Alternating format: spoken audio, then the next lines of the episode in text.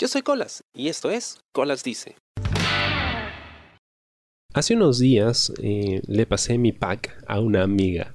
Habíamos estado conversando y pues en medio de la conversación salió este tema, el de pasarse el pack, ¿no? Y me dijo, oye, me gustaría ver el tuyo, nunca, nunca lo he visto. Y dije, ah, bacán, te lo mando. y lo hice, le mandé mi pack.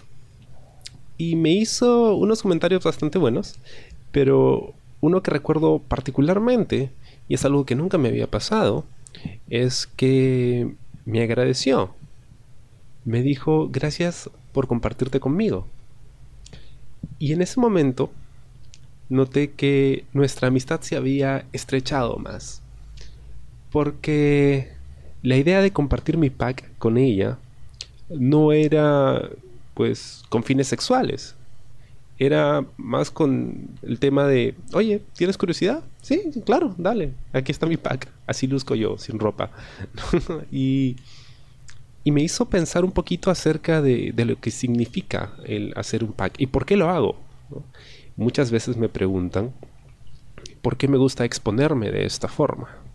Como ya sabrán, el pack es un conjunto de fotografías o incluso videos ¿no? que muestran a una persona desnuda en posiciones eh, sugerentes o no necesariamente así, pero de todas maneras se muestra carne. Y recuerdo que la primera vez que lo hice, yo tenía 17, si no me equivoco. Y de hecho yo había tenido la inquietud de hacerme ese tipo de fotos desde antes, pero el problema era que en ese entonces yo solo tenía una cámara de rollo, que ya nadie usa, pero en, en, esa época pues eran las más populares. Y el tomarme fotos de ese tipo implicaba que yo fuera a la casa de revelado a entregarle el rollo con las fotos con mi pack, ¿no? Al tipo que, es más, ya me conocía porque yo siempre iba de la universidad a que me revelara unos rollos de trabajos que me mandaban en, el curso de fotografía. Pues implicaba que yo le lleve ese contenido, que él lo viera, que, que, pues lo, lo revelara y me lo entregara. Si hubiera sido un chico joven y guapo, no hubiera tenido problema, pero no, este no era el caso para nada. Así que, em, pues e, esa era la gran limitante. Hasta que llegó a casa una cámara digital. Y es entonces que empiezo yo a experimentar con este formato. Y en ese momento eh, particular en mi vida, no solo se trataba de curiosidad, de poder explorar mi propia sexualidad, sino también de poder sentirme cómodo con mi propio cuerpo. Porque, bueno, yo siempre he sido muy, muy delgado toda la vida. y pues me sentí un poco inseguro al respecto. Sobre todo porque no había muchos referentes eh, de sexiness o de sensualidad eh, que tengan más o menos mi, mi biotipo. ¿no? Los flaquitos, flaquitos no éramos sexys en esa época. Claro que no solo eh, el hacer packs o tomarme fotos desnudo me ayudó a sentirme más cómodo en mi propia piel, sino también el porno y poder encontrar em, actores o modelos en porno que pues tenían esas características ¿no? y lucían bastante bien. Por supuesto, después descubres que en realidad no importa el tipo de cuerpo que tengas, siempre habrá alguien en el mundo al que le guste eso. Pero ese fue un proceso, ¿no? y de repente empiezo a tomarme fotos y a no sentirme tan incómodo, ¿no? Y a probar diferentes poses, como si fuera un modelo y, todo eso. Y empiezo a descubrir que puedo ser sexy. Y me gustó esa idea. Además, lo que esto podía producir en otras personas, ¿no? Y los comentarios que podía recibir al respecto. De pronto, el buen feedback que recibía, gracias a mi, a mi pack, pues me hacía entrar más en confianza conmigo mismo y con mi propia sexualidad. Claro, siempre está el, tema de que pues te estabas exponiendo, ¿no? Estabas compartiendo este material y una vez que sale de ti ya no es tuyo.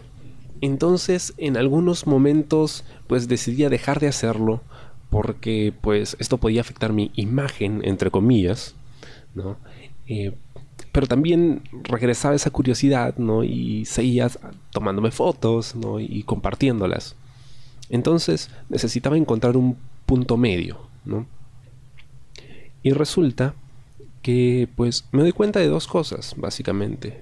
Primero, el hecho de que tú hagas ese tipo de contenidos no quiere decir que estés mal, porque no tiene nada de malo. Si estas fotos llegaran a internet y se hicieran virales, y no por tu propia voluntad, sino porque alguien más las compartió sin tu permiso, el problema es esa otra persona, no tú. No tendrías tú por qué estar avergonzado. Claro, también está el tema de que, ¿cómo no vas a estar avergonzado si todo el mundo te está viendo en pelotas? Pero ahí está el otro tema. ¿Por qué debería eso ser algo malo? ¿Por qué está mal? Eh, ¿Por qué deberíamos sentirnos avergonzados de eso? Hay muchas personas que consideran eso un comportamiento completamente inmoral, totalmente reprobable. Sin embargo, si eres un violador, eres un alcohólico, eres un ladrón, eres un corrupto, puedes, por ejemplo, eh, tener eh, cargos públicos, O estar en la televisión. y, ganar mucho más y vivir mucho mejor que la mayoría de personas decentes, entre comillas. Entonces, ¿cuál es ese estándar de qué cosa es moral y qué no, que se acomoda ¿no? según la conveniencia de cada caso? Por lo tanto, no debería eh, ser algo condenable, para nada. Al contrario, ¿no? Si te sientes cómodo contigo mismo y quieres exteriorizarlo y quieres expresarlo, genial, hazlo. Se siente muy bien. Y por supuesto, eh, yo siempre he tenido esto en mente, ¿no? El hecho de qué pasa si yo decido compartir algo esperando discreción de la otra persona y resulta que no, resulta que terminan compartiéndolo por ahí y termina en internet. Bueno, es una posibilidad, pero ahora que sé que no debería estar yo avergonzado de eso, ni tampoco la culpa recae sobre mí, sino sobre la persona que, que lo compartió, porque ese es otro tema, ¿no? Cuando pasa esto, sobre todo con las celebridades, hay gente que sale y dice, ay, pero pues si eres famoso, o sea, obvio no te vas a tomar ese tipo de fotos, porque estas cosas pueden pasar, ¿no? No, o sea, no debería pasar. O sea, la culpa no es mía por tomarlas, la culpa es de la persona que las comparte sin, sin permiso o que incluso intenta extorsionarte. Ahora, en mi caso, y tomando pues todas estas cosas en consideración, eh, pues llegué a la conclusión de que, ok, ¿qué pasaría si esto se compartiese sin mi permiso?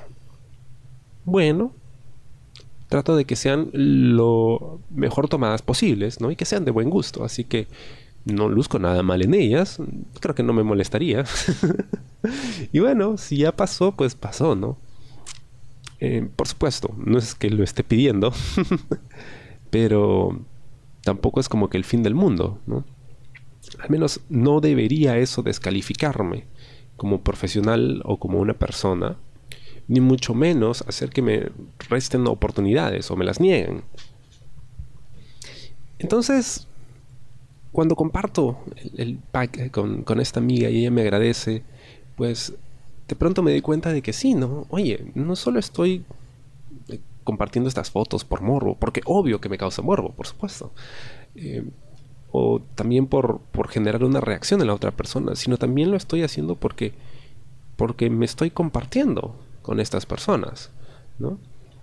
Y de repente todo tuvo un sentido mucho más poético, ¿no? Y, sentí que nuestra amistad se había profundizado gracias a, ese pequeño compartir. Tengo un amigo al que le encanta también hacer packs, ¿no? Y es más, hemos intercambiado packs, ¿no? Y, nos damos críticas constructivas, ¿no? Y nos asesoramos acerca de cómo podríamos hacerlo mejor.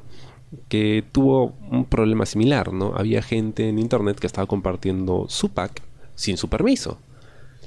Y lo que él decidió hacer fue simplemente, ¿sabes qué? Si alguien quiere mi pack, me lo pide y yo se lo mando para que terceros no estén eh, compartiéndolo sin mi permiso. Prácticamente lo estaba haciendo público, para que la gente deje de tratar de abusar de eso y deje de, intentar aprovecharse de los que nos gusta pues producir y compartir ese tipo de contenidos. Y me pareció genial. Eh, me pareció súper, súper liberador y se me hizo muy ¿cómo decirlo? En, inglés empowering, o sea, empoderador. Suena muy raro, pero entiendes la idea, ¿no? Y, y sí, se me hizo súper chévere, ¿no? No estoy seguro si lo haría yo, eh, pero eh, no sé, si de repente por ahí tienes curiosidad y quieres ver mi pack, con gusto te lo comparto. Siempre y cuando me, gustes, ¿no? Tampoco se lo voy a compartir a cualquiera. Si un profesor de la universidad me escribe de la nada y me dice, oye, pásame el pack. No, creo que preferiría no hacerlo. Em, pero, claro, me, reservo el derecho de admisión. Pero sí, para mí hacer el pack y compartir el pack es, algo realmente liberador. Es una forma eh, muy estimulante de, vivir mi propia sexualidad y de, y de sentirme cómodo conmigo mismo. ¿no? A pesar de todas las imperfecciones eh, físicas que uno pueda tener, eh, descubres de que siempre hay algo interesante, siempre hay algo atractivo, siempre hay algo sensual en cada persona. ¿no? Que simplemente es cosa de, sentirse cómodo en su propia piel. ¿no? Y encontrar eso que te hace único, que te hace em, atractivo. Todos tienen algo, créanme, todos tienen algo. Puede sonar muy, muy extraño, puede, puedes conocer N casos de personas que no se te hacen atractivas para nada pero depende de el tipo de luz con la que la mires. Puede que haya algo que, que despierte algún tipo de pasión en ti. Y si no es en ti, probablemente en alguien más.